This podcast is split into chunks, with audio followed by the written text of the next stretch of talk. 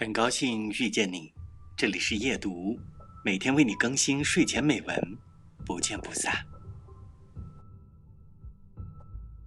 在这一类的会晤里，如果必须有人哭泣，那应当是他。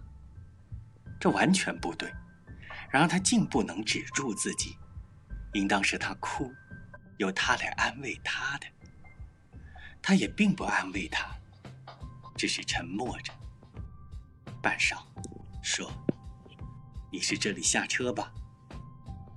振宝追想恰才那一幕，的确，是很见老了。连他的老，他也妒忌他。他看看他的妻，结了婚八年，还是像什么事都没经过似的，空洞白净，永远如此。选择张爱玲的《红玫瑰与白玫瑰》。